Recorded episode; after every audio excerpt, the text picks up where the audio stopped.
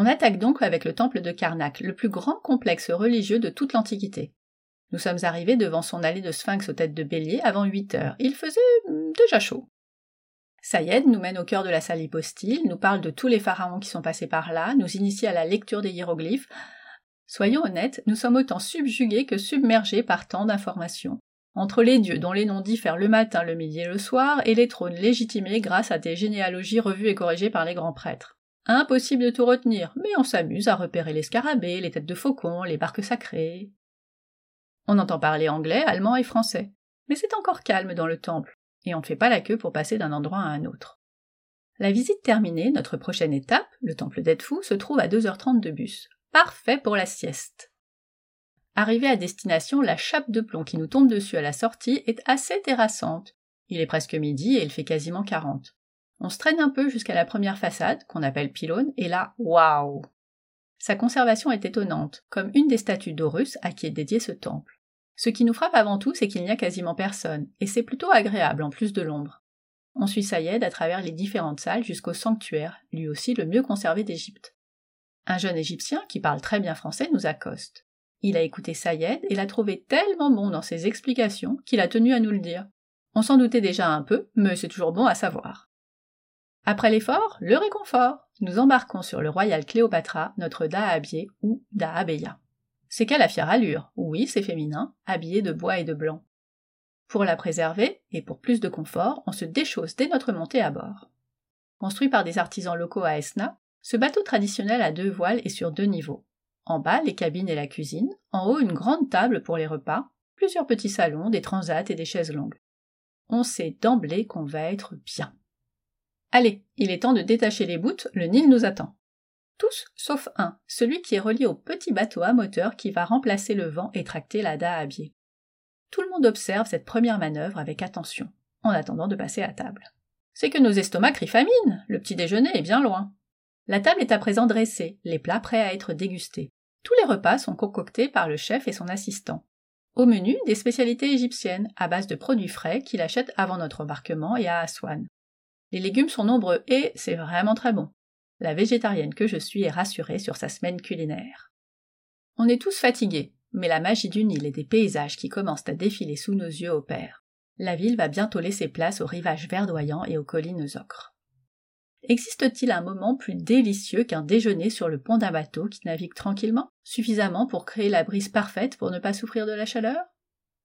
On commence à faire connaissance avec nos compagnons de voyage un père et sa fille, deux amis belges, une mamie et sa petite fille, qui vit près de Metz, et un couple de Messins, qui habite donc à Metz. Pourquoi j'insiste? Parce que je suis née à Metz. Voilà, voilà Notre navigation doit durer le reste de l'après-midi. Chacun prend donc un transat, un bout de canapé, s'installe dans un petit salon avec un livre et se laisse porter. Soudain, je vois la voile avant s'ouvrir. Un feloutier l'a libérée car il y a suffisamment de vent pour qu'elle prenne le relais du petit bateau. Déjà très élégante, la dahabier devient majestueuse. Derrière, un deuxième felouquier manie le gouvernail aussi bien à la main qu'au pied, le regard porté vers la proue et l'horizon. C'est le bon moment pour discuter de cette première journée avec Sayed. Hello Sayed Ça va? Bah super, on a passé euh, une première journée euh, intense, intense euh, en chaleur, intense en découverte, intense en sommeil qu'on n'a pas récupéré pour l'instant, mhm. mais, mhm. mais intense. Euh, ce matin, on a commencé par Karnak. Karnak, tout le monde sait, euh, tout le monde connaît le temple de Karnak sans l'avoir jamais vu. Mais pourquoi c'est incontournable en fait d'aller à Karnak? C'est quoi le, truc de Karnak? Alors, euh, Karnak, c'est le site le plus intéressant le site le plus grand du monde. Ça, c'est le temple le plus grand du monde d'une surface presque 170 hectares. Alors, quand on sait ça, juste avant de rentrer, on se dit Ouh, on n'est pas sorti. Mais malheureusement, euh, quelques trucs été cassés à travers les siècles, c'est normal. Euh, Karnak, c'est un site euh, sacré parce que les anciens Égyptiens croyaient que le dieu Khnum, le dieu Atum ou Khnum, il s'appelle comme ça, mhm c'est le Dieu créateur du monde déjà sorti de cet endroit, de temple de Karnak. C'est pour cela, à travers toutes les dynasties, à travers les siècles, c'est un site sacré. C'est vraiment grand honneur pour tout le roi d'ajouter n'importe quels travaux dans le temple de Karnak. C'est un temple de Dieu pour le Dieu Amon, le cachet, le ciel. Euh, Amon, il était un dieu local de Thèbes. Et quand Thèbes, devenue la capitale politique pour la première fois en Égypte en 2100 avant notre ère, dans la 11e dynastie, son dieu, il faut être un parmi les dieux principaux en Égypte. C'est pour cela même les rois égyptiens qu'ils ont pris et notre capitale hors de Thèbes sont venus travailler aussi dans le temple de Karnak. Même les étrangers, on a trouvé des kiosques datent de l'époque du roi Nubia Taherka, du roi Libya Shashank, le, roi Ptolémée. Finalement, le roi Ptolémée, ils ont fait un mur d'enceinte en pierre tout autour de, la surface de temple de Karnak. C'est vraiment Vraiment, c'est le certificat pour tout le monde de passer vers le paradis à travailler à Karnak. N'importe quel pharaon, il dit, je suis n'importe Ramses II, Ramses III, je fais des travaux pour le dieu Amon à Karnak.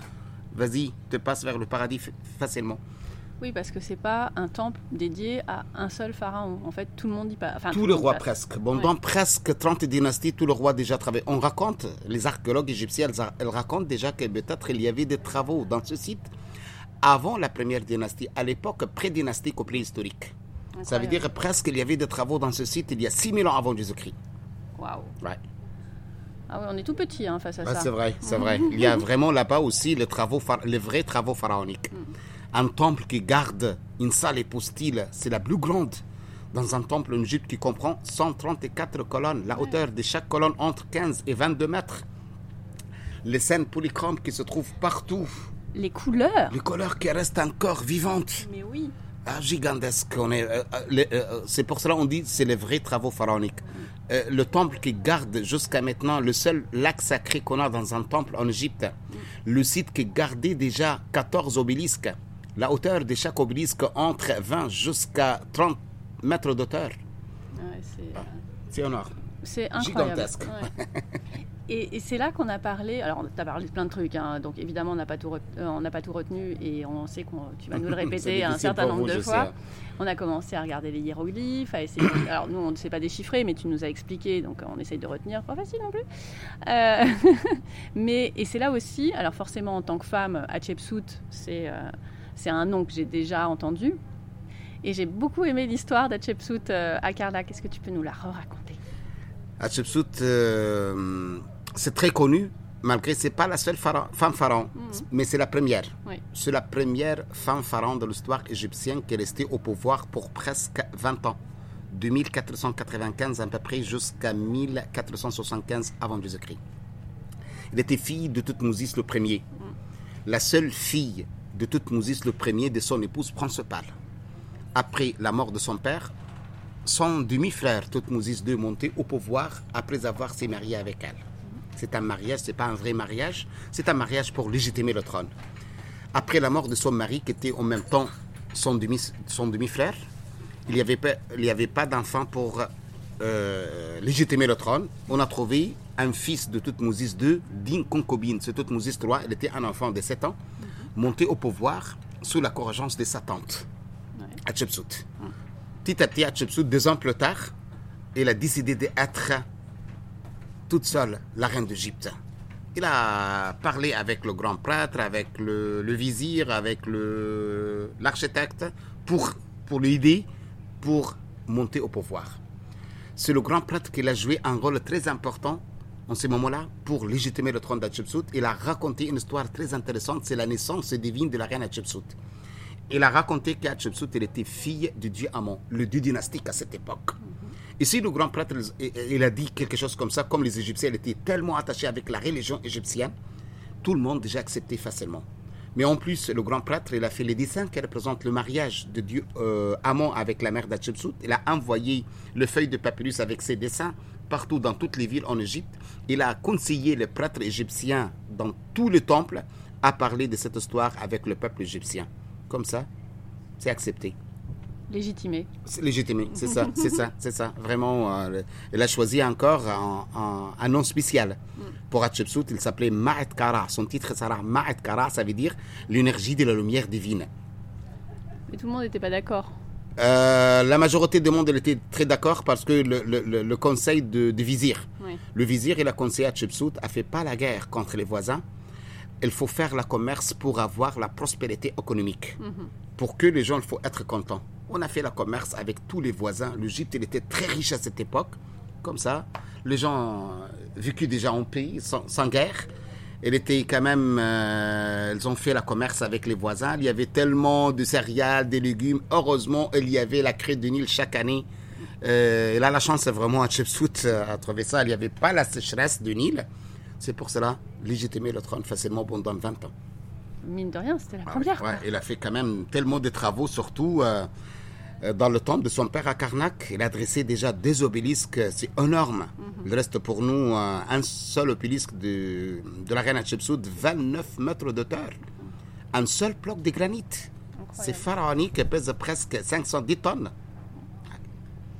C'était. On est resté combien de temps? Presque 2h30. Entre 2h et 2h30. Et on- Heureusement, il était presque vide pour nous le matin. Mais c'est ça.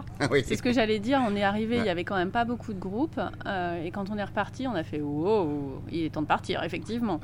Mais d'ailleurs, euh, c'est fait exprès. Hein. C'est pas, pas juste le hasard. Je fais la visite tôt le matin pour que le temple euh, yani, euh, sera privé presque pour nous avec deux, trois groupes le maximum.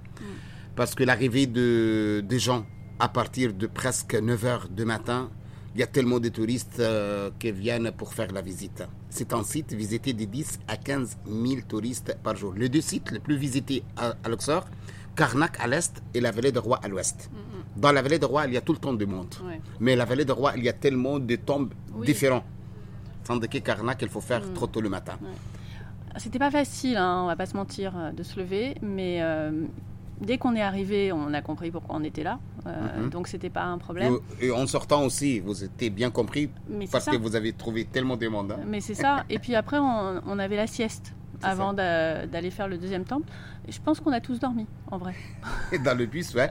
Parce qu'on a, on a bien calculé le, la visite. Pour le deuxième site, on a un trajet en route pour presque deux heures et quelques. C'est la chance à faire une petite sieste là. Ah oui, bah alors d'habitude on n'aime pas hein, les trajets en car qui sont un peu longs. Là on était ravis. Ça aurait pu durer une Parce demi-heure que de le paysage, euh, c'est magnifique. Oui, c'est ça. Bon, on l'a pas tout vu, hein, je te le cache pas. on a beaucoup dormi. Mais tu nous as dit les points importants euh, pendant le trajet, donc euh, on était. enfin, en tout cas, moi j'ai écouté. Mais voilà, ça, ouais, ça a fait du bien.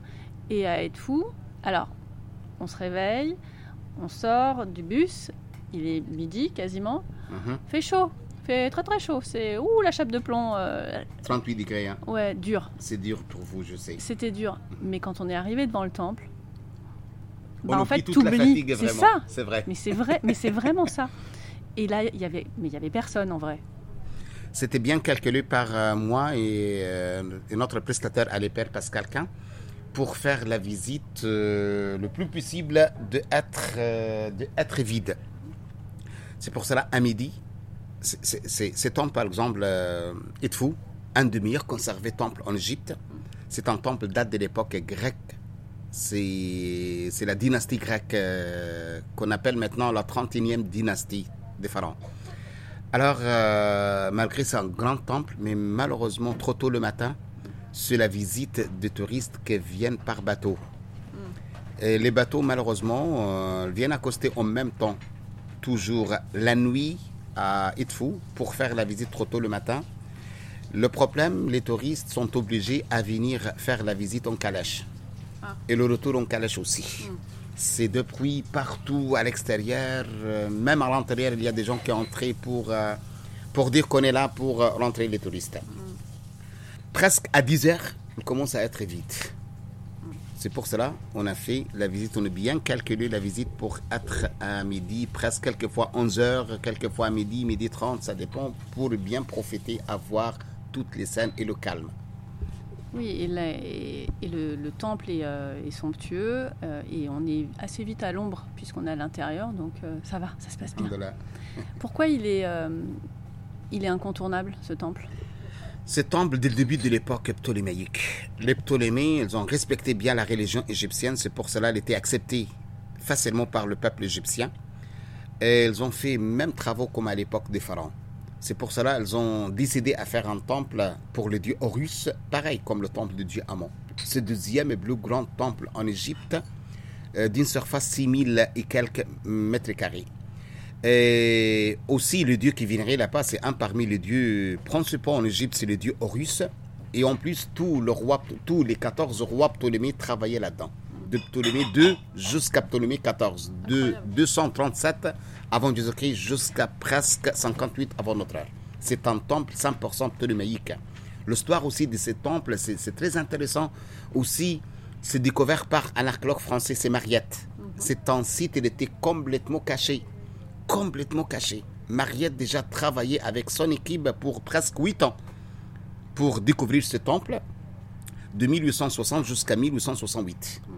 Ah, J'imagine pas un temple comme ça euh, qui était complètement sablé. Mariette, elle a rasé presque 500 maisons construisaient déjà sur le toit de ce temple. Le temple, dès le début, il était habité à l'intérieur. Heureusement, il était ensablé de, de niveau de 4-5 mètres. Après ça, les habitants, ils ont commencé à faire les bâtiments sur le toit de ce temple. Mm. C'est pour cela qu'il était caché, c'est pour cela c'est des bons états de conservation, surtout la façade de ce temple, le premier pylône.